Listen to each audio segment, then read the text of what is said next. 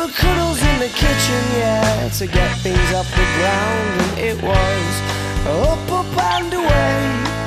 Oh, but it's really hard to remember that on a day like today when you're all argumentative and you've got the face on.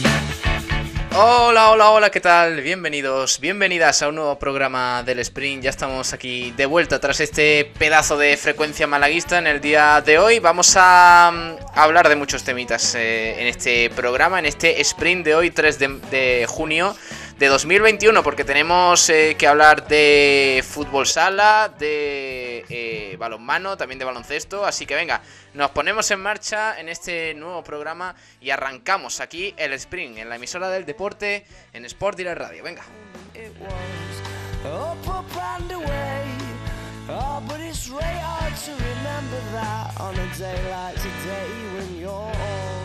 Argumentative and you've got the face on. And yeah, I'm sorry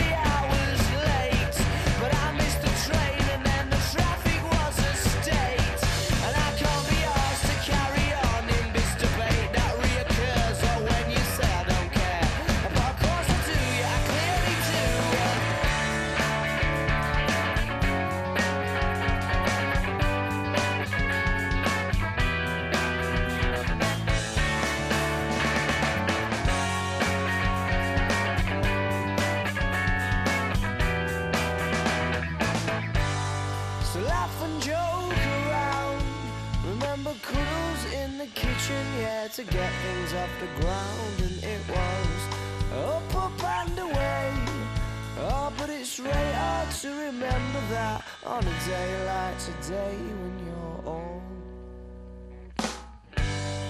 argumentative and you've got the face on. Venga, arrancamos el programa de hoy de una vez eh, porque tenemos que comentar muchos temas, empezando hoy por el fútbol sala. Hay que hablar de Mantequera. Está por aquí Nacho Carmona. Hola Nacho, muy buenas, ¿qué tal? Buenísima tarde, Pablo. ¿Qué novedades tenemos? Pues ayer en el sprint no lo comentábamos, perdona, pero el Humo Antequera oficializó hace un par de días cuatro salidas. Son las de Dani Airoso, que vuelve a Palma tras ese periodo de cesión, desde enero hasta ahora, hasta el final de la temporada. También el final de la vinculación con Ramón Vargas, que se encuentra ahora mismo, según el club, en negociaciones con el ejido, que está a expensas de ver si se queda en segunda división o si asciende a primera finalmente, después de jugar ese playoff, ese playout, mejor dicho, contra Pescado Rubén Burela. También eh, 101 TV Antequera adelantó que Nando Torres firmará con Palma por cinco temporadas y se irá cedido a la temporada que viene a Industria Santa Coloma. Y Sport Direct Radio en exclusiva, Pablo pudo saber ayer que Javi Amorós, que también rompió su vinculación con el Lugo Antequera, jugará la temporada que viene en el Solista Lavera, también de segunda división. Muchas novedades en cuanto al Humantequera que está moviendo mucho eh, la plantilla. Lo que ya sabíamos una vez, eh, bueno, incluso antes de cerrar la temporada, es que Molly no va a seguir. Por cierto, Molly al que ahora vamos a escuchar en una entrevista aquí en esta casa, en Sport Direct Radio. Pero se van notando ya los movimientos de cara a la próxima temporada, la- al próximo proyecto, en, de nuevo en, en segunda división. En cuanto a llegadas, de momento no se conoce ninguna, ¿no? Por ahora, respecto a llegadas, Pablo, pues no se ha filtrado nada, no sabemos absolutamente nada, ya irán llegando novedades, pero lo que sí es cierto y tú muy bien has comentado es que Molly, que va a ser ahora el director deportivo de Mantequera, no está perdiendo el tiempo con los movimientos, ¿eh? ya han oficializado cuatro bajas, seguro que no, no tardarán en oficializar alguna más y expectantes estamos ya de esas nuevas llegadas que el equipo va a tener. Y hablando de Molly, ahora lo vamos a escuchar. Sí, señor. Ahora le vamos a, a escuchar, pero eh, antes de eso, eh, ya con la temporada cerrada, Nacho Carmona, una pequeña valoración de la temporada. Ya la semana que viene con un poquito ya con el nuevo planning que vamos a tener, vamos a reducir un poquito el, el programa del sprint, pero ya, ya tendremos tiempo de analizar eh, las temporadas de los principales equipos de la provincia, también en balonmano, en el resto de, deportes. Eh, rápidamente, ¿qué te parece, que no lo hemos hablado, qué te parece este cambio de, entrenador en el banquillo y la marcha de Molly, en este caso, la dirección deportiva? Pues yo creo que era una cosa que todos nos podíamos esperar. Al final son 30 años al frente del equipo, los éxitos de Molly están ahí, eso es algo obvio. Tres ascensos a primera división en la Buchaca, varios campeonatos universitarios, eso es innegable.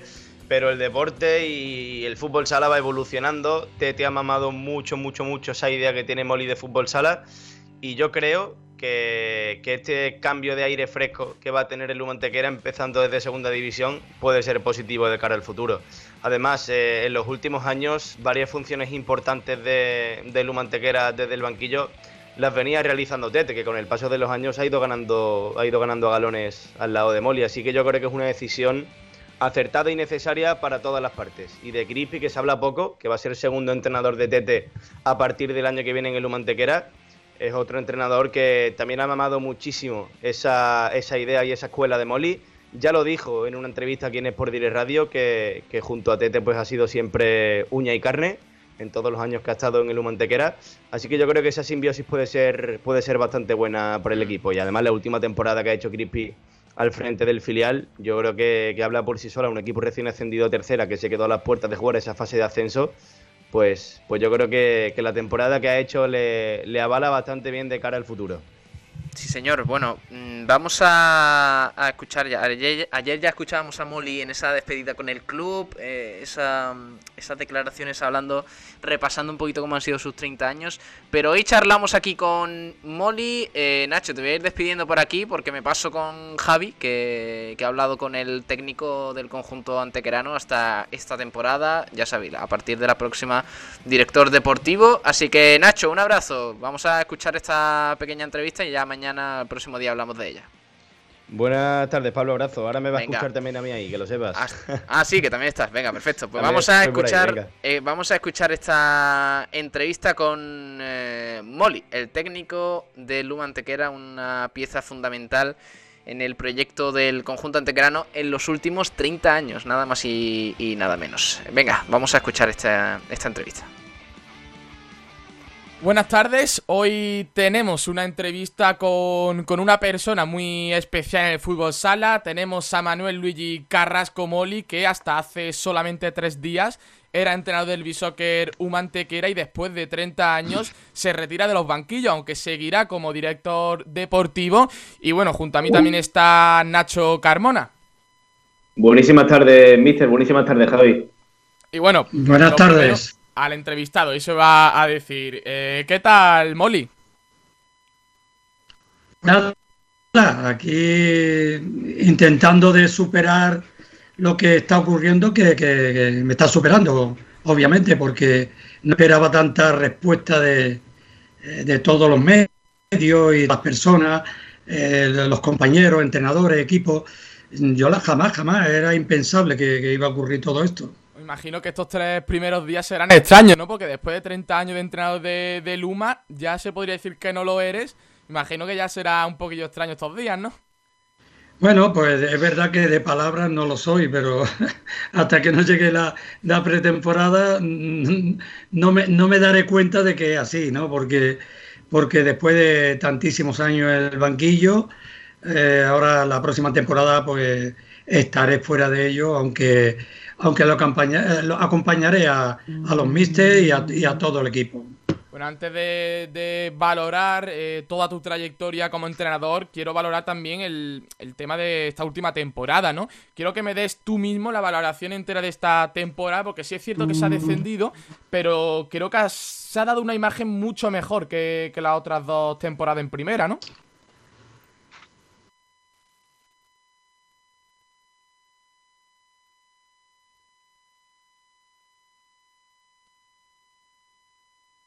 Sí, sí, pero mm, al final desciende y es más de lo mismo. O sea, no, no, no hemos cumplido con nuestro objetivo, que era mantener, que dejar al equipo eh, bueno, eh, en primera división, que es lo que añorábamos todos, ¿no? De decir, oye, como nos quedemos en primera, ya, ya nadie nos va a quitar el medio porque, porque vamos a aprender eh, con todo el trabajo que cuesta, vamos a aprender lo que verdaderamente necesitamos y verdaderamente lo que nos sobra, ¿no? Que, lo que hay que, evitar, ¿no? Que mejorar. Eh, bueno, no, no, la verdad que no, no me voy muy contento. De, fíjate, después de eh, mi retirada de los banquillos, con un descenso, pues me da mal sabor de boca. Y bueno, Mister, ayer se oficializaron también cuatro salidas del equipo. Son las de Nando Torres, Javier Moró, Ramón Vargas y Dani Airoso. Eh, ¿Cómo las valoras tú? ¿Qué, te suscitan estas salidas? Pues mira, eh, sobre todo, mira, hay una que es eh, el Javi, Javi, Javier Amorós, que bueno, con un chico que, venía, lo, cogí hace dos años, lo vi en un, campeonato universitario. Creo que ya estuvo con nosotros con 18 años, pero Después de tantos años lo vi en un campeonato universitario, me gustó la actitud que tenía, eh, le dije si se quería venir, se, le encantó y bueno, y ahí el chico ha hecho una campaña, bueno, una campaña tan buena que bueno que le ha llamado un equipo y, la, le ha hecho una oferta que nosotros era inalcanzable, ¿no? Pero me alegro, me alegro mucho por él porque ha mejorado muchísimo, ha aportado mucho en el equipo y, yo creo que, siempre se va a estar acordando de nosotros, ¿no? Eh, después, Nando, Nando Torres, un chico que también comenzó con nosotros desde los 15 años, eh, estaba en el filial, pero entrenaba con nosotros todos los días y se ha ido formando, y fíjate, ¿no? Eh, la recompensa que ha tenido, ¿no? De firmar con todopoderoso Palma. y además una, una ficha de cinco años que bueno, nos alegramos todos, él también, él también nos lo ha agradecido porque algo habremos hecho nosotros, tanto el cuerpo técnico como, como la directiva y los compañeros. Y, y Dani Giroso, bueno, pues un chico que vino eh, que le ha costado trabajo adaptarse a, la liga esta tan, tan exigente como la nuestra, ¿no? La mejor liga del mundo. Eh, venía de, bueno, venía de Brasil, eh, viene cedido de Palma, y bueno, no, no es todo lo que esperamos, aunque sí es verdad que un chico que con la edad que tiene, dentro de un par de años, tres años, sí que va a ser un gran, un gran jugador, ¿no? Pero se tiene que ir adaptando a, la categoría. Y yo, no sé más, es, es que me, me, está diciendo las bajas cuando todavía a mí no se me ha comunicado, ¿no? Pero, pero sé que está ya por las redes sociales. Y bueno, hablando también de ya tu retirada y toda tu trayectoria, eh, echando la vista atrás, ¿cómo valoras estos 30 años al frente del equipo? Pues mira, yo estos 30 años eh, lo voy a reducir a, a, mi a las últimas 48 horas. Fíjate, ¿eh? estamos hablando de 33 años que llevo en los banquillos, pues yo lo reduzco en, en lo que me ha pasado en estas 48 horas desde el domingo 48 o 50 o 60 horas en estos dos o tres días. Eh, e, era impensable ¿no? todo lo que me ha ocurrido, el cariño que he sentido de, de, la familia esta de, de Fútbol Sala, eh, de todos los medios de comunicación, de todos vosotros, obviamente, de todos mis compañeros. Y bueno, ha sido muy, muy emotivo todo lo que me ha ocurrido y, no me la esperaba. Me, me, ha superado, sinceramente. Y al final digo, bueno, pues, pues verdaderamente ha merecido la pena. Y la decisión de tu marcha, Molly, eh, a mí me, da curiosidad saber si la tomaste hace ya tiempo o ha sido una cosa así más repentina. Bueno, eh, eso. Eh, yo este, este, año pasado, yo a, Tete, que es un chico que lo tengo conmigo desde, fíjate, de, desde los 16, 17 años lo tuve en juveniles aquí en Málaga. Después en suministro Muñoz, con edad juvenil lo metí en, la Liga Nacional. Y a partir de ahí, bueno, pues ya hizo su recorrido por primera división. Yo creo que ha sido un grande, muy grande. Y después lo recuperamos, fíjate, lo recuperamos, terminó su carrera eh, académica y bueno, ahora mismo es profesor, ¿no? Es profesor de, un colegio. Y fíjate, ¿no? Por, para mí sabía que era el mejor que podía eh, está ahí tanto él como, como Crispy, son dos baluartes importantísimos que, que de su experiencia como jugador, es muy conocedor de todo entresijo de, de Furosala, ¿no? Entonces me quedo, me quedo tranquilo, ¿no? Yo este año le he dado mucha cancha a Tete, tanto en los entrenamientos como en los partidos, para que él se vaya soltando y vaya cogiendo esa experiencia que yo, que bueno, que es verdad que eh, los entrenadores es verdad que hay muchos entrenadores jóvenes y, tienen muchas respuestas en los partidos, pero es verdad que también se tiene que ir formando, porque en esto de los banquillos se reciben muchos eh, muchos golpes, ¿no? Muchos golpes que tú mismo te das cuenta y vas analizando. Y yo, creo que Tete este año, pues bueno, ha visto, ha, probado lo que es la medicina del banquillo y, bueno, pues hemos llegado a un acuerdo para que él este año retome, retome como el primer entrenador y yo sigo ahí, un poquito, un pasito al lado, veré los partidos de la grada, eh, lo asimilaré mejor porque el banquillo lo que está viendo es qué es lo que tengo que hacer, qué es lo que tengo que poner, qué es lo que, qué es lo que está pasando, pero ahora, ahora en la grada y viendo a mi equipo, pues creo que disfrutar un poquito más. Y bueno, imagino que en este tiempo le habrás dado un montón de, consejos a Tete, pero ¿qué consejo le, recalcarías más? Uno que tú digas que es importante que lo sepas, pero muy bien. Pues mira, eh, eh, yo creo que, que Tete ya sabe lo que, lo que tiene que hacer. Él es muy fiel a la filosofía universitaria. Él va a seguir el mismo ejemplo que yo seguí durante treinta y tantos años en la casa y, no tiene más remedio que seguir. Jugador universitario, formación, eh, que mucha familiaridad. Eh, los jugadores que venga y que traiga eh, tienen que ser competitivos. Ese amiguismo que tiene que haber en vestuario, esa, esa unión, porque yo siempre digo que, que en vestuario es cosa de dos eh, cuerpo técnico, entrenador, ¿no? Y, equipo y jugadores. Si en el vestuario no se llevan bien o hay mal, mal comunicación entre ellos, todo se refleja en la cancha, ¿no? Y eso es muy importante, ¿no? Lo que es el templo nuestro, pues ver, y yo creo que Tete, pues mm, eh, hemos estado hablando, llevamos muchos años juntos, él sabe la filosofía, la idiosincrasia de, de, nuestra, de, nuestra, de nuestro equipo, de nuestro club. Y no, él, tiene muchas respuestas. Yo estoy confiado y tranquilo porque Tete está muy preparado para, para competir en la categoría. ¿eh? Y haciendo un repaso de tu trayectoria aquí en el conjunto universitario en el Humantequera, eh, mirando para atrás, eh, ¿qué luces y qué sombras ves? en, todo este recorrido? Bueno, mira, eh, las luces, para mí siempre ha sido, está muy iluminado todo, ¿no? Está muy iluminado porque yo sé dónde, dónde, dónde me metía, ¿no? Desde, eh, entré en el 92, 93 y, sabía que era filosofía universitaria.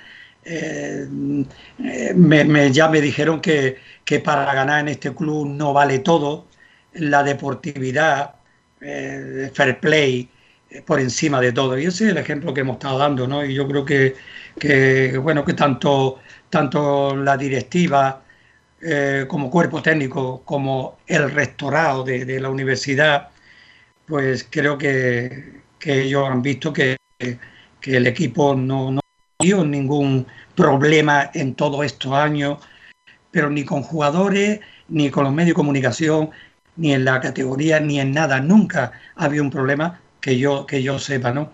Y la sombra, que podemos decir entre comillas, porque no, no había sombra, sí que es verdad que, hemos probado, hemos, hemos saboreado lo que es eh, jamón de pata negra y eso le gusta a todo el mundo. Y al final, bueno, pues no, no, ha podido ser, ¿no? Y, pero también nos adaptamos mucho, mucho, nosotros, estamos acostumbrados a comer pan con aceite y, y somos capaces de, seguir comiéndolo.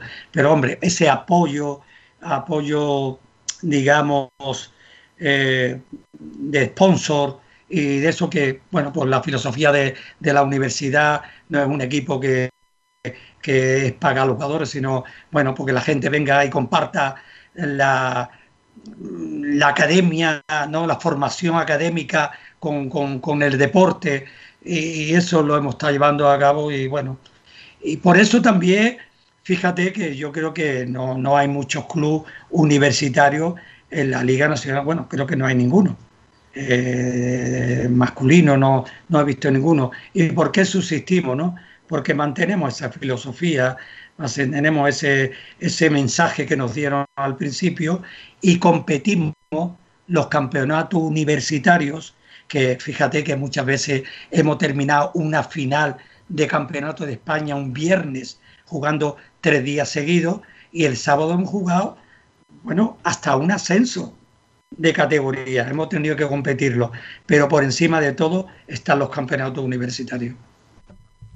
Y bueno, ahora cambiando un poquito de perspectiva, cambiando el banquillo por los despachos, ahora que vas a ser director deportivo, ¿qué proyecto tienes pensado para la próxima temporada? ¿Cuál es, va a ser el objetivo?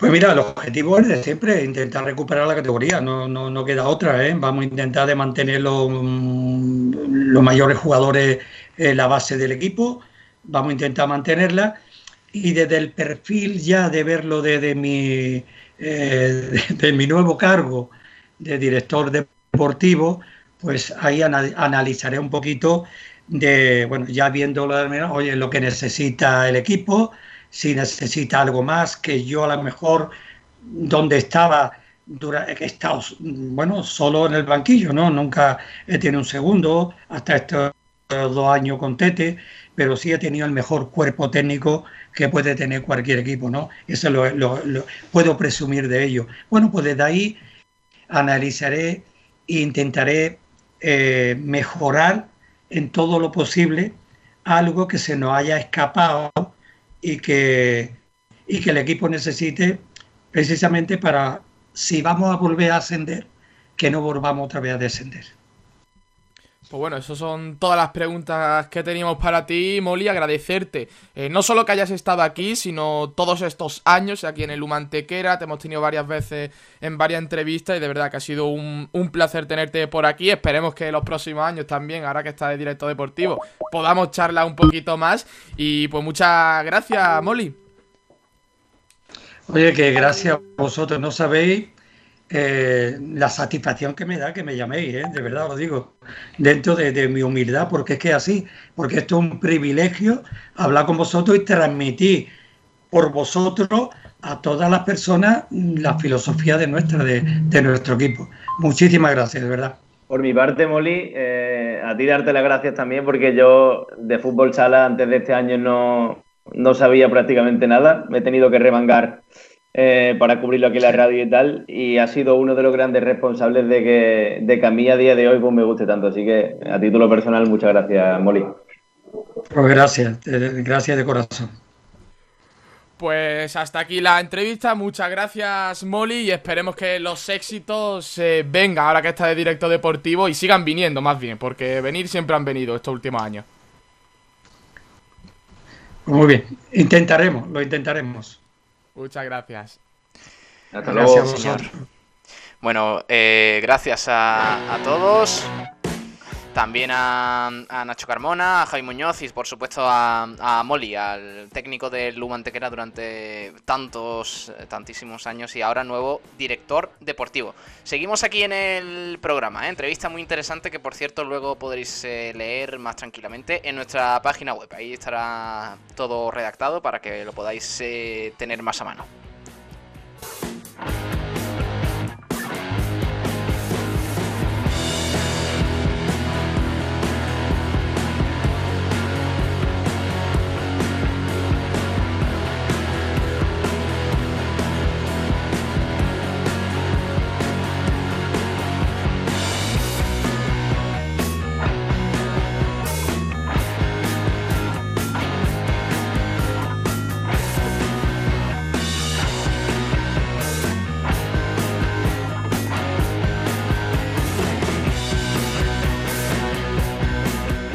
Pasamos rápidamente al baloncesto porque tenemos que hablar de muchos temas. Eh, antes de nada, eh, jamones y embutidos Gómez del Pozo, para empezar esta sección. Venga.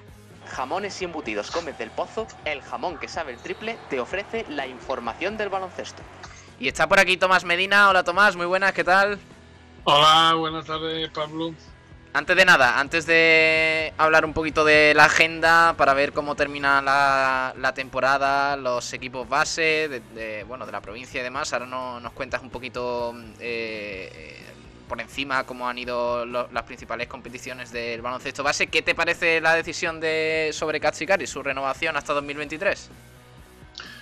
Hombre, a mí me parece muy bien. Eh, como técnico yo creo que se lo ha merecido y creo que ha quedado patente que si el equipo no ha llegado más lejos en la pasada edición de la Liga CB no ha sido precisamente por el empeño del griego, sino ha sido por, la falta o la desidia de una gran, gran parte de la plantilla que espero que no esté ninguno para la próxima temporada en el club.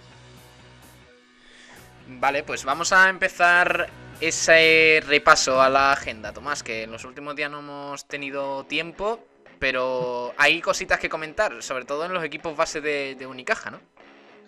Pues efectivamente, la semana pasada prácticamente lo único que tuvimos de relevancia en el baloncesto fue eh, el campeonato cadete masculino que se jugaba, o sea, que se jugó, mejor dicho, en San Fernando, en Cádiz, y donde, bueno, pues el Unicaja ha dominado de cabo a rabo el campeonato, proclamándose bueno, pues campeón de, Andalucía y yendo junto al Real Betis Baloncesto y al Cordobasque, que es este equipo nuevo que han sacado en Córdoba de fusionar varios clubes de, baloncesto, pues serán los tres representantes eh, andaluces en el campeonato de España de, de, la categoría.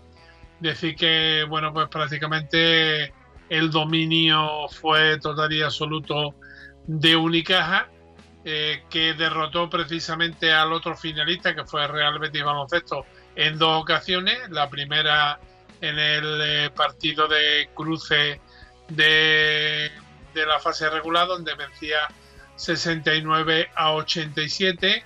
Eh, después nos tocó jugar con Jaén, le dimos un revolcón, le ganamos 33 a 132 y del último partido de esta fase regular, pues vencimos a la Fundación Granada de Baloncesto por 114 a 36. Eh, la otra, en la fase regular había un segundo equipo malagueño, que no se nos olvida, eh, que fue la EBG de Málaga, que la verdad es que no tuvo mucha suerte porque estuvo en todos los partidos ahí ahí y al final, eh, en la recta final de los mismos se fueron. jugaron los del EBG el primer partido con el Club Deportivo Roqueta, perdieron por 6, 75-69. El segundo partido lo jugaron el Club Baloncesto Cabra y el EBG, que era el partido eh, yo creo que es fundamental para poder meterse en el cruce de cuarto. Perdieron de 7, 74-67. Y en el último partido, la única victoria que se han llevado en este campeonato, que ha sido precisamente contra el equipo gaditano del Jerez Club Deportivo, al que vencieron por 83 a 34 con una, una gran solvencia.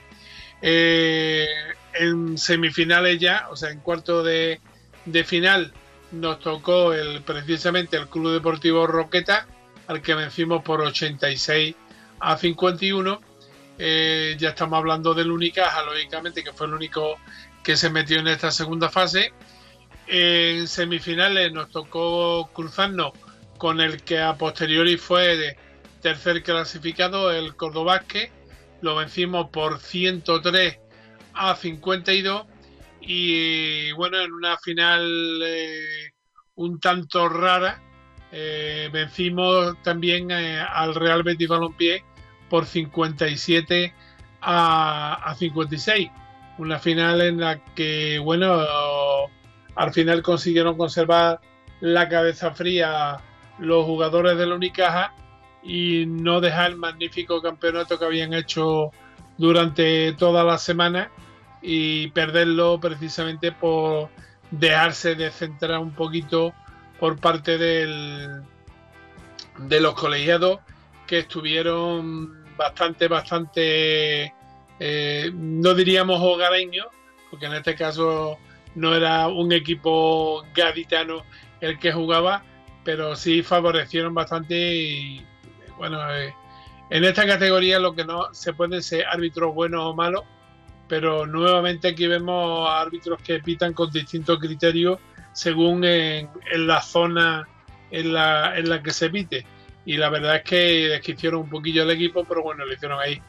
Para mí el jugador fundamental del equipo de Unicaja fue Folgueira, que además fue el que estuvo, bueno, inmenso en la final, consiguiendo 41 puntos de valoración, con 25 puntos anotados, 17 rebotes y 4 asistencias, lógicamente doble dígito para él.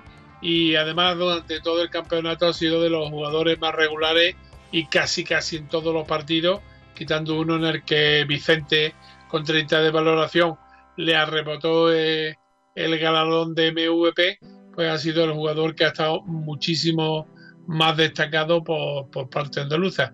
Decir simplemente que, bueno, que en total se jugaron nueve partidos, eh, cinco victorias y, o sea, cinco no, siete victorias y dos derrotas. Así que la cosa está bastante, bastante, bastante clara en ese, a ese respecto. Y decir, bueno, pues que seguimos pitando en este caso y como digo, gracias a Dios el equipo no se dejó de llevar y bueno, no perdieron la cabeza, mantuvieron la calma y yo creo que esto les va a servir muy mucho para el nacional. Eh, decir que eh, esta semana estamos teniendo la, la, digamos la cara B de esta cadeva en el que en este caso son los cadetes femeninos. Hasta ahora eh, llevamos disputados cuatro partidos, dos victorias de Unicaja y dos victorias del CAE Estepona, con Okafor por parte de las Esteponeras y Ramírez por parte de las malagueñas como las jugadoras más destacadas. Vencieron la de Unicaja en el primer partido 33-81 a la Granadina del G más B. Y en el segundo partido, el que se jugó ayer por la tarde, al Club Deportivo Ojina, que parecía que iba a ser el segundo, o puede ser el segundo del grupo, también la vencieron por 88 a 39. Ya, por supuesto, clasificadas para cuarto y pendientes solamente del partido de esta tarde entre Unicaja y el Baloncesto La Palma, en el que si vence Unicaja, pues pasará como primero de grupo, algo que casi casi podemos augurar porque Baloncesto La Palma ha perdido o ha palmado en este caso en los dos partidos anteriores. Por parte del CAE Estepona con el eh, magnífico, eh, bueno, la magnífica MVP o eh, Princesa en los, dos en los dos partidos hasta ahora. Es decir, que el primero contra el Roquetas eh, acabamos por 77 a 36 ganando el partido y el segundo se hizo contra el Jaén eh, Baloncesto Club, que es un equipo, yo creo que va a ser el segundo de este grupo en, meterse en la fase de cuatro, al que conseguimos vencer por 35 a 58, un equipo bastante peleón y bastante luchador.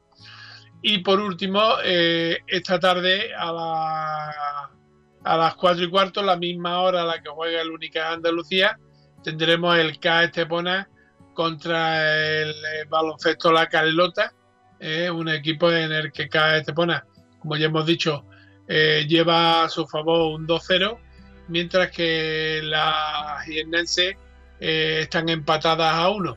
Así que se decidirán quién es la primera del grupo y la segunda y bueno pues mañana ya tendremos la eliminatoria de cuarto donde vamos a seguir contando tanto con el Única Andalucía como con el CAE Estepona. Y dentro de la semana que tenemos pendiente, decir que mañana viernes, a partir de las once y media de la mañana, pues tenemos la, la Copa de Rey de baloncesto en silla de rueda, en la cual se clasificó a nivel y que precisamente es el Club Deportivo Miguel el que se enfrentará a las once y media de la mañana en la Roda de Albacete. No confundamos con la Roda de, Andalucía en la provincia de, Jaén a la Fundación Aliado perdón, de Valladolid en el pabellón municipal de la localidad albaceteña. Si el Amiver consigue la victoria, pues lo tendremos en las semifinales y si no, pues bueno, pues tocará para casa. Pero bueno, una buena temporada, temporada que ya habíamos eh, puesto el broche, el punto y final, en la, precisamente hace dos semanas, eh, que no pudimos comentar esa, esa agencia Malagueña de baloncesto, en la que, bueno, pues eh, jugamos con el Madrid y al mismo tiempo el, pusieron punto y final a la temporada el Amivel por un lado y el Club Baloncesto Marbella por otro. Y dentro de, si te parece, de las noticias sin más interesantes, podemos decir que eh, una de las de las casas de lo bueno de lo que teníamos todavía previsto porque no se sabía era dónde se iba a, celebrar la fase de ascenso a la Liga Femenina 2 en el cual está incluido el, el Asisa Club Baloncesto Alaurín de la Torre y que precisamente van a ser las anfitrionas puesto que la federación ha decidido que el equipo alaurino en las instalaciones de, de, Alaurín jueguen las ocho, los ocho mejores equipos de la categoría, los mejores ocho mejores que se han metido en esta en esta final de la fase de ascenso y de ahí saldrán los que eh, o los equipos que asciendan a la Liga Femenina 2. Así que vamos a, jugar en casa. Y después, pues, destacar también eh, en otra noticia del básquet que, que Benny Rodríguez será el comentarista de uno de los comentaristas de baloncesto eh, en los Juegos Olímpicos de Tokio 2021 para televisión española y al mismo tiempo hacernos eco del bueno pues de la inscripción o como se puede decir en el muro de, de, los, de los grandes jugadores de Unicaja, de la cantera de Unicaja, de Yaní Enzosa, eh, Francia Alonso, Isma Tamba y, y Rafa Santos, que este año, pues como han debutado con el primer equipo, ya están eh, sus nombres inscritos en el, en el pabellón de los que el que haya ido pues lo puede ver perfectamente porque hay un, un trozo bastante grande encima de los banquillos más del equipo local que del visitante, donde están puestos todos y cada uno de los jugadores de la cantera que consiguieron jugar en el primer equipo. Desde Benny Rodríguez, Germán Garbeyer, Carlos Cabeza y compañía, jugadores anteriores y en este caso, en este caso, pues jugadores de esta temporada. Fue una iniciativa muy, muy bonita, además, eh, del Unicaja premiando a esos jugadores eh, de la, de la cantera. Con eso nos quedamos. Eh, Tomás, nada más, ¿no? Pues no, nada más. Ya de momento lo único ver esta tarde las finales y bueno, pues esperar ya a, esa fase de ascenso y a ver lo que es capaz de hacer el, a nivel mañana por la mañana en la roda y si tenemos suerte y lo podemos ver también el sábado. Hay que decir que tanto eh, la Cadeva, o sea, los campeonatos de Andalucía de las distintas categorías, como el Amivel, podrán seguirlo los aficionados que así lo quieran a través del streaming. Eh, la Cadeva en la Federación Andaluza de, Baloncesto, pues lo, lo tiene, lo va dando todos los partidos de todas las jornadas. Hoy nos tocará eh, alternar o, elegir uno de los dos partidos porque son los dos a la misma hora. Y, pero vamos, más o menos lo, se pueden ir siguiendo todos. Y personalmente me estoy dando un buen atracón de baloncesto porque en esta categoría da gusto eh, disfrutar del baloncesto. No así eh, en las finales, porque los comentaristas que ha escogido este año la Federación Andaluza de Baloncesto eh, son bastante parciales y además con un claro cariz anti anti-malagueño. No, hombre, o no. anti-unicaja, así Creo que. yo que sea para tanto. Eh, bueno, de todas formas, eh, nos quedamos con esas finales, eh, estaremos muy atentos y mañana hablaremos de, de todo ello, también de lo que haya en el fin de semana, que ya va quedando poquito, pero bueno. Eh, Tomás, eh, hasta mañana, un abrazo. Pues venga, un abrazo y mañana nos volvemos a hablar un ratito. Venga, hasta luego, descansa, adiós. Ahí, con mascarilla hasta mañana. Por supuesto. Cerramos aquí el baloncesto con los jamones embutidos Gómez del Pozo. Venga. Jamones y embutidos Gómez del Pozo, el jamón que sabe el triple, te ha ofrecido la información del baloncesto. Los jamones embutidos Gómez del Pozo están listos para ti. Te están esperando con el mejor sabor, con todo el aroma y calidad que nos caracteriza. 50 años dedicados a ofrecer la mayor selección en nuestros productos.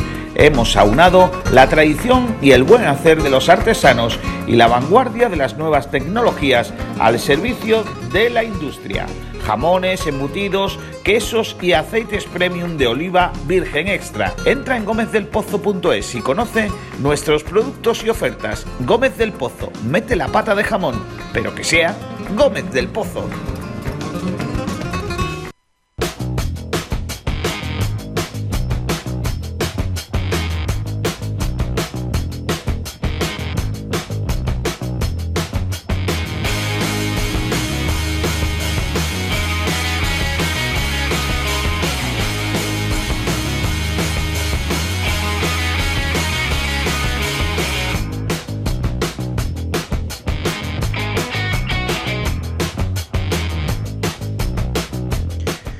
Vamos encarando ya la recta final de este programa de hoy, del sprint hoy 3 de junio de 2021.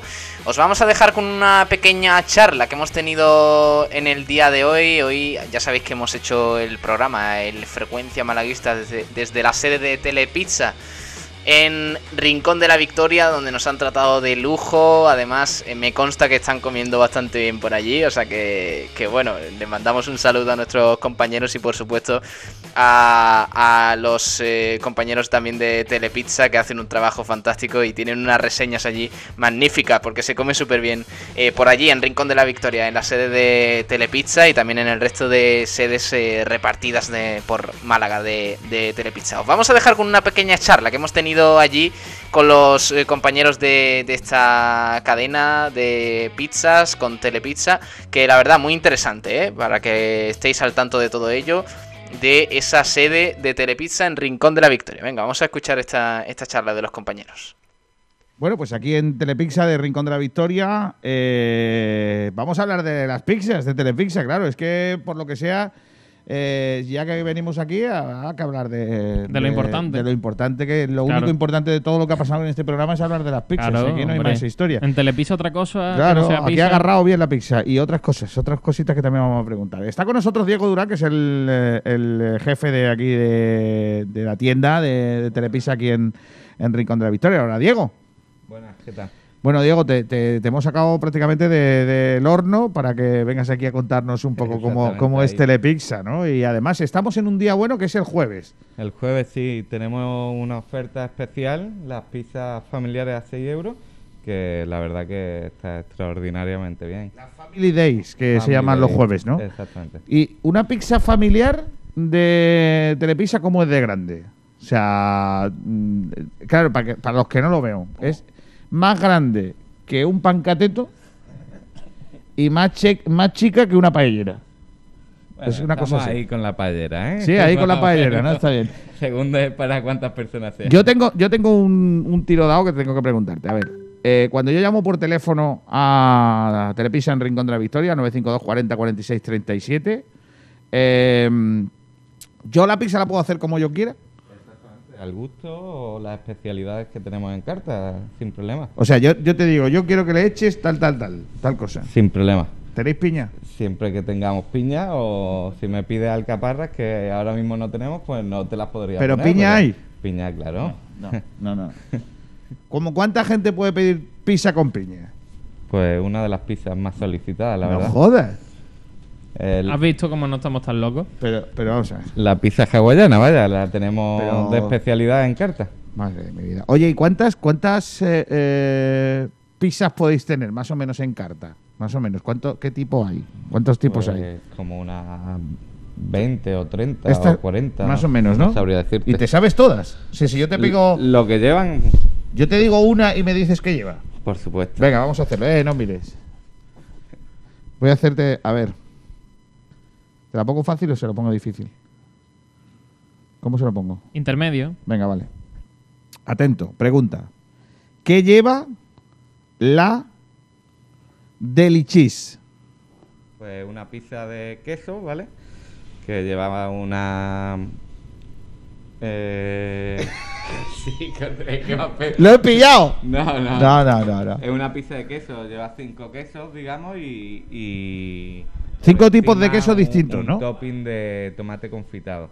Madre mía, qué Y cosa es más una buena. de, de mis pizzas favoritas, además. Yo tengo una que el otro día vi en uno de los anuncios que tenemos, que es la carnívora gourmet. Eso es una locura. Sí, el otro día la estuve viendo la yo. verdad. ¿Cómo es esa? Eh, una pizza con tres pisos, ¿vale? Entre Tres media- pisos. Exactamente. Entre media lleva una capa de cinco quesos gourmet. Después viene la, la siguiente base de pizza y lleva salsa de tomate, mozzarella, pepperoni, jamón y pollo. Y la verdad que sale muy jugosa, muy buena y os la recomiendo a todos, la verdad. Qué cosa más locura. Está, ¿Y cuál es la pizza eh, con más éxito?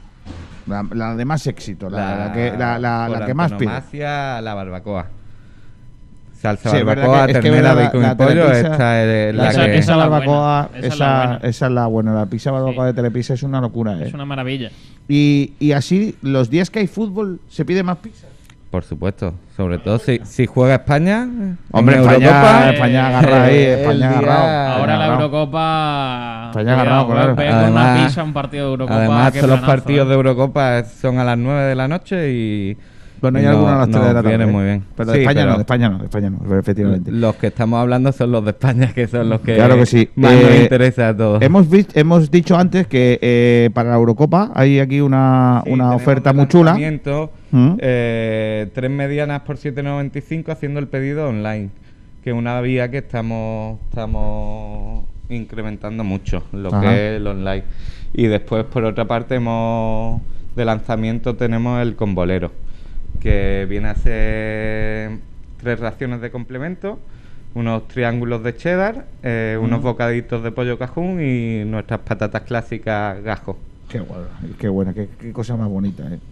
Pero, y luego eh, hay este, eh, tenemos también un anuncio, una de las cuñas que tenemos es el, la, las vegetarianas, que se están agarrando ahí también Las al, veggies, sí. al- a las veggies, ¿no? Eh, hay un montón de... De, tenemos una- de- hay tres en concreto. tres- de- Y yo quería preguntarte qué es el pollo vegano. Un Pues, pollo que no se le echa... eh, un pollo que no se le pollo echa... que no es pollo. Que no es pollo vegano, es pollo vegano. Oye, y otra cosa que ya está más que asentada, que es la, la pizza dulce, ¿no? Sí. La pizza de postre. Eh, ahora mismo la que tenemos es la Oreo Sweet. Y está muy buena. Yo particularmente no soy muy dulcero, pero una pizza que está que lo está reventando, la verdad. Venga, te voy a preguntar sobre tu gusto, ¿vale? Eh, y a ti también, Sergi, ¿eh? ¿Masa fina, clásica, tres pisos o cuatro roller? ¿Cuál te gusta más? A, ti mí más? particularmente la tres pisos, además la que hemos estado hablando, la carnívora gourmet, espectacular. ¿A, Clásico siempre. a mí me gusta más la masa fina. De, de Telepizza, digo, ¿eh? La fina lo que tiene es que saborean mucho más los ingredientes que, que un... Hay mucha gente que le gusta la, la clásica de Telepizza, la ma- tal, Sí, porque claro, está más... la- lo que es la masa. Tú le sí. pones a un italiano una pizza de estas de la clásica y dice que no es pizza. Claro. Porque ellos están más acostumbrados a lo que es la Eh, pizza están más... acostumbrados, pero yo particularmente los que he tenido aquí y han probado nuestras pizzas, Le todos prefieren han esta, ¿no? salido muy contentos y, y no han puesto ningún inconveniente con ellas. Bueno, pues eh, Diego, te agradezco mucho que hayas estado con nosotros, que nos hayas hablado un poquito de esta telepizza, de la telepizza Rincón de la Victoria. Esta, ¿Abrís por la mañana sobre la una Nuestro aproximadamente? horario es de 1 a 4 y de 7 a 12 de la noche para servir lo que a, las desde- 12, ¿A las 12 todavía te puedo pedir? Hasta las 12, sí. Te hace una putada, pero te puedes pedir, ¿no? A mí no, a mí particularmente estamos encantados de serviros. Ah, sí. Algún, bien. algún compañerillo que se Sí. quiere ir un poquillo antes, pues, pues me pone un poquillo más la cara, pero al final lo que hay que hacer es trabajar y servir a todo, a todo el rincón, digamos. Servimos de lo que es el Cantal hasta la Torre de Benajarafe y aquí estamos para todos. Qué guay, pues ya sabéis, eh, 952 40 46 37 en eh, la Telepizza de Rincón de la Victoria, en Avenida del Mediterráneo número 60 y en eh, estamos aquí justo, quedamos al Paseo Marítimo y, y también a la, a, la, a la avenida. Y cada vez más gente viene al restaurante, ¿no? Ya Sí. poco a poco va pasando un poco todo esto el y tema del. COVID ya eh, con el tema de la vacuna y demás, pues eh, está la gente un poquito más dispuesta. Pues te agradezco mucho lo dicho, Diego, con habernos atendido, a ti también, a Javier, al, a- al- al dueño de, de todo y, y gracias a todos por, por atendernos y habernos acogido en este programa en el día Por de hoy jueves. parte, encantado, vaya, y darle las gracias al concejal de deporte, a vosotros, y que cuando queráis lo volvemos a hacer sin ningún problema. Muy bien, pues un abrazo muy fuerte, gracias Diego. Gracias. Hasta luego. Hasta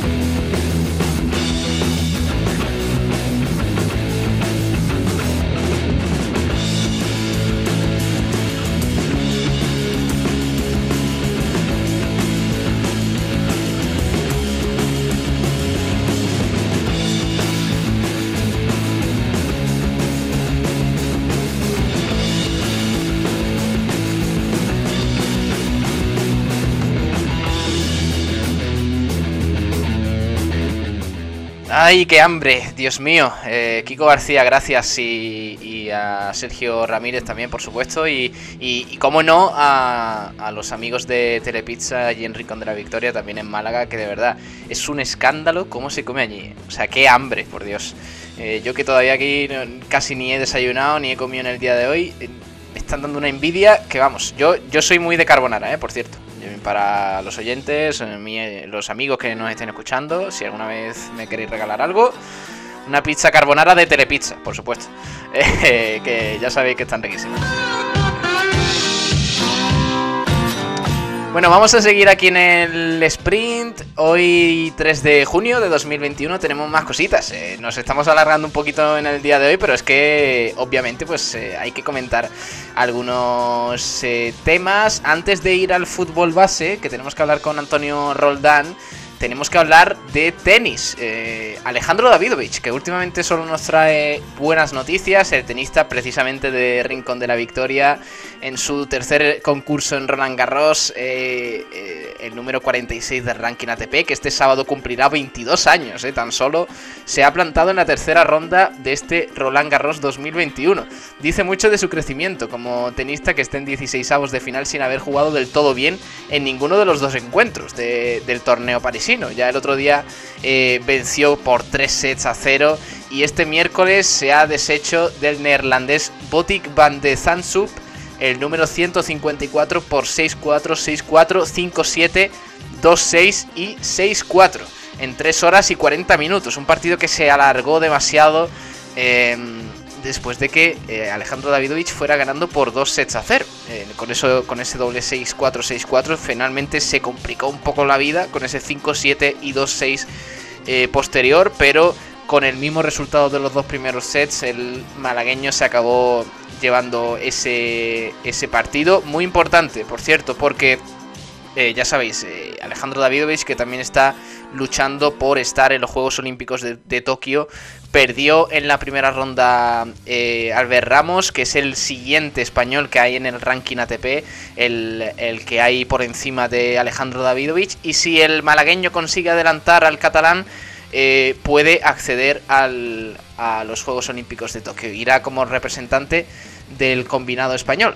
Así que nada, pero en cuanto a este partido, a esta segunda ronda del Roland Garros, aunque se trataba de un rival accesible para ser una segunda ronda en París, su rival llegaba en el, en el mejor momento de juego y confianza de, su carrera, tras superar esa, esa triple criba que, que tuvo que, que superar en la fase previa y al polaco Hurkacz, el número 20 del ranking ATP en primera ronda tras ir dos sets abajo. A punto estuvo de consumar otra remontada similar, porque claro, se puso 2-2 con ese eh, 2-0 inicial que consiguió Alejandro Davidovich. Crecido en su tenis, el rival en este caso Van de Zandschup, el neerlandés, le planteó serios problemas a Davidovich en el primer set, que llegó a tener casi perdido con 1-4 y 40-15 a su favor al resto. El rinconero estaba cometiendo demasiadas imprecisiones y Van de Zandschup estaba muy firme al servicio, haciendo uso de su gran palanca para la derecha y con un buen juego de piernas pese a, su corpulencia. Cuando peor pintaba todo, Davidovich supo serenarse, concentrarse en su servicio y sacar fuerzas de flaqueza para anotarse 5 juegos consecutivos y llevarse la primera manga con unos números que no son habituales en él, logrando en torno a la mitad de winners y de errores no forzados que es su rival, tónica que se mantuvo en todo el encuentro. Finalmente, ese último set se decantó con, eh, con un gran Davidovich que, eh, bueno, pues sacó su mejor versión para conseguir el 6 a 4 final que le da el acceso a los 16 avos de final del torneo de Roland Garros.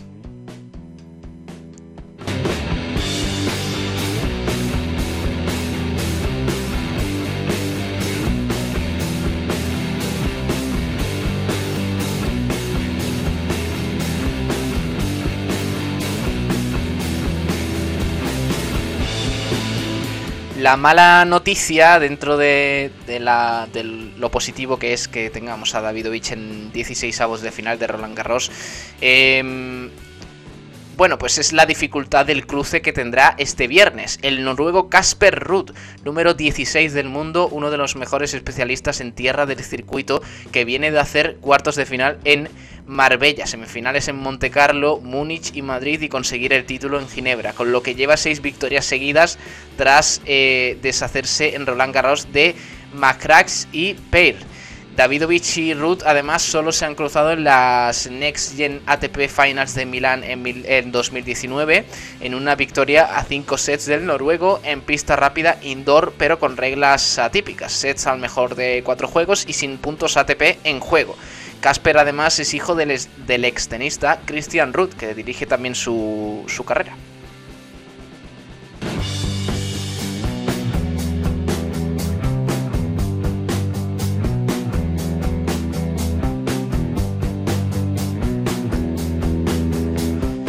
Así que eso en cuanto a tenis, la buena noticia de Alejandro Davidovich, que últimamente pues eh, nos está dando bastantes alegrías eh, y le tendremos este viernes, en, este viernes, perdón, en los 16 avos de eh, Roland Garros, ahí en París, donde tenemos también a, otros tenistas de gran renombre. Pues Davidovich sigue en la batalla por además adelantar a Albert Ramos y entrar en los Juegos Olímpicos de Tokio.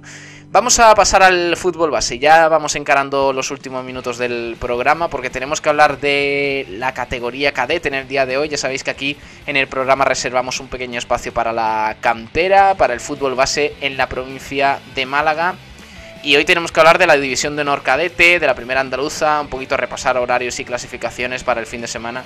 Y todo ello con Antonio Roldán, que ya está por aquí con nosotros, y con los talleres metálicos Diego Rodríguez, que patrocinan este pequeño espacio en el sprint, el fútbol base. Hola Antonio, ¿qué tal? Muy buenas. Hola Pablo, hoy como siempre empezamos con la división de honor cadete, pero antes de comentar los horarios y clasificaciones nos centramos en un partido que se, bueno, que se celebró ayer aplazado por la maldita pandemia. Balón de Cádiz 0, Málaga Club de Fútbol 0, disputado en la Ciudad Deportiva El Rosal. Ahora sí, los horarios del próximo fin de semana que corresponde a la jornada novena de la División de Honor Cadete por la fase por el título. Recordamos que, que queda este fin de semana y una jornada más, ya que son 10 en total. Los horarios son los siguientes. En cuanto al equipo malagueño, Club Deportivo Antonio Puerta, 26 de febrero, viernes, mañana a las 20 horas. Sábado a las 12.30, Recreativo de Huelva, Málaga Club de. Y recordar o destacar Real Betis Balompié, Almería, para mí el partido de la jornada, domingo a las 13.30. En cuanto a la clasificación, Real Betis Balompié 66 puntos, campeón de hace dos jornadas de esta división de honor cadete. Segundo, eh, Granada Club de Fútbol, también destacado con 59 puntos. Sevilla 53, Málaga 52. Son los cuatro primeros y los únicos equipos que superan los 50 puntos. Ya hay que bajar hasta la sexta posición. Una gran temporada. Los chicos del 26 de febrero, que tienen varios jugadores cedidos del Málaga Club de Fútbol.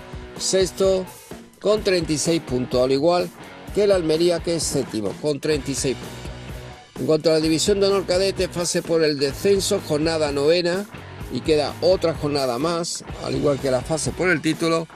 Los horarios son los siguientes. Primero, Altair, tipo vinculado a la cantera del Sevilla, todos los jugadores de primer año cadete, es primero, tiene que recibir al noveno, al penúltimo Puerto Malagueño, sábado a las 12.30. Córdoba segundo, tiene que recibir al Atlético Jaén séptimo, sábado las 12 horas. Nervión quinto, a la Cañada Atlético último, sábado a las 18 horas. Seneca, tiro de pichón, partido duelo directo por la permanencia, ya que Seneca de Córdoba es cuarto, mientras que el tiro pichón es tercero. Sábado 18-15. Y por último, pelotero Sierra del Sur de Sevilla, frente al San Félix que hay que ganar o ganar, porque es último, penúltimo quería decir el equipo sevillano, mientras que el San Félix es séptimo, todavía con opciones de la salvación, domingo a las 18 En cuanto a la división de honor cadete, primera dejamos ya esta categoría y nos centramos una categoría inferior, pero también autonómica. Primera andaluza cadete, grupo 2, fase por el ascenso precisamente a la máxima categoría, la división de honor cadete. Jornada octava y última. Emoción por todo lo alto ya que eh, se ascienden dos equipos. Maracena consigue el ascenso de hace dos jornadas y solo queda por saber quién es el segundo equipo que asciende. Que se lo van a, jugar entre dos equipos, Poliaguadulce y Elegido 2012, porque ambos equipos afrontan la última jornada empatado a punto con 35. En cuanto a los equipos malagueños, Puerto Malagueño B, séptimo, juega en su estadio Julián Torrabra frente a Almería B, quinto, domingo a las 13.30. Mientras que la Mosca, sin opciones desde hace cuatro jornadas, por el ascenso elegido 2012 en el campo de la Mosca, domingo 13.30, elegido 2012 si se la juega toda una carta para ascender. Al igual que, como hemos dicho, Poli Aguadulce, que también jugaría a domicilio contra el Granada B, que es el líder, empatado a punto con Maracena con 43. Domingo a las 13.30, también horario unificado. Eh, dejando ya lo que es fase por el ascenso o por el título también. Primera andaluza cadete, seguimos con la misma categoría, grupo 2, pero por la fase por la permanencia o descenso. Jornada octava y quedan dos más, es decir, son 10 jornadas. En cuanto al equipo malagueño, tan solo hay uno representativo para este lucha por la permanencia la primera andaluza cadete, grupo 2 Marbella tiene que viajar a Linares, frente a Linares Deportivo primero en esta fase por el descenso. Marbella, mientras es tercero, está bien clasificado, ya que permanece los cinco primeros. Sábado a las 12 horas. Repasamos la clasificación, Marbella tercera, tercero como decía, cuarto Arenas de Armilla con 35, Motril con 31, quinto. Hasta aquí el corte que dan derecho a mantener la categoría. Ya pasamos al sexto que estaría descendido, que es el Pavía de Almería con 29 puntos. El único equipo que tiene opciones de salvación, ya que el séptimo ya hay una gran diferencia respecto al equipo que está en puesto de permanencia, que es Atarfe Industrial con 17. Segunda andaluza cadete, fase por el ascenso, jornada octava, última jornada, antigua preferente cadete. En cuanto a los partidos, son los siguientes: cuarto Atleti Puerta Blanca, cuarto clasificado, se enfrentará frente al Míjalo Laguna séptimo, Estepona primero frente al Marbella Paraíso quinto, la Mosca B octavo frente al Alaurín de la Torre, la Mosca B es el último lugar frente al Alaurín de la Torre sexto. Y duelo de filiales Tiro Pichón B segundo frente al 26 de febrero tercero.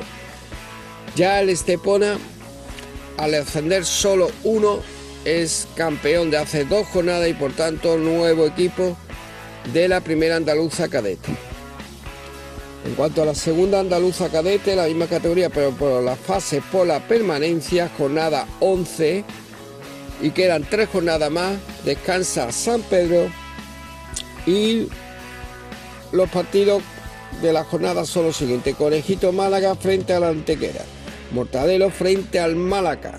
Atlético Fuengirola, Atlético Benamiel. Rincón en Escuela Fútbol Francisco Castejón. Romeral, Peña Compadre, Compadres de Marbella y Puerto La Torre, último clasificado frente a los hermanas San Andrés.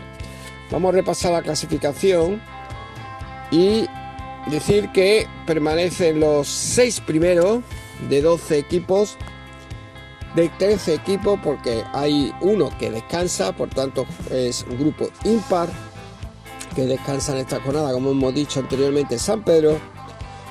Por la clasificación queda como sigue. Tercero, Atlético Menamiel, 38 puntos, 27 partidos. Ojo que está todo muy igualado. Romeral 38, pero con un partido más, 28 pu- partidos. Malaca también 38 puntos en 28 partidos, al igual que Conejito Málaga 38 partidos en 28 partidos. Hasta aquí los seis primeros que están, dan derecho a la permanencia. Después bajamos a la séptima posición que tiene opciones todavía San Pedro, que descansaba esta jornada, 34 puntos, 29 partidos. Peña Compadre, 32 en 28 partidos. Y dos hermanas San Andrés, 29 puntos en 26 partidos. Hasta aquí son los equipos que pueden mantener la categoría, ya que Antequera, eh, Club Deportivo Rincón y Puerto la Torre y dos hermanas, eh, y bueno, dos hermanas San Andrés sí sigue opciones. Eh, Peña Compadre quería decir, eh, son los equipos que ya virtualmente está descendido. Tan solo, bueno, Puerto la Torre sí, pero el otro equipo mencionado a falta de un punto. Por tanto, es todo, querido compañero, y mañana afrontaremos los juveniles en la sección de fútbol base. You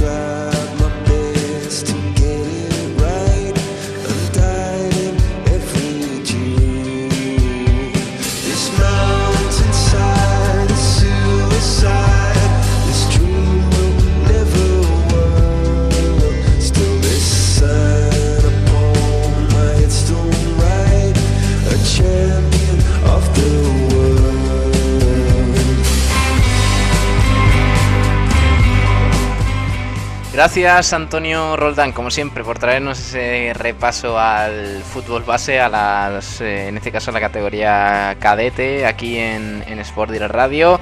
Gracias Antonio y gracias a los talleres metálicos Diego Rodríguez por acompañarnos cada día en el sprint y hoy vamos a ir despidiendo. Mañana volvemos con más cositas, con más que comentar aquí en la parte del polideportivo de, de esta casa, de la emisora del deporte en Sport Direct Radio, en el 89 y 96.6 de la FM. Gracias, de verdad, sean felices y quédense aquí con nosotros, con el resto de la programación de esta casa, de Sport Direct Radio. Un abrazo enorme y hasta la próxima. Adiós.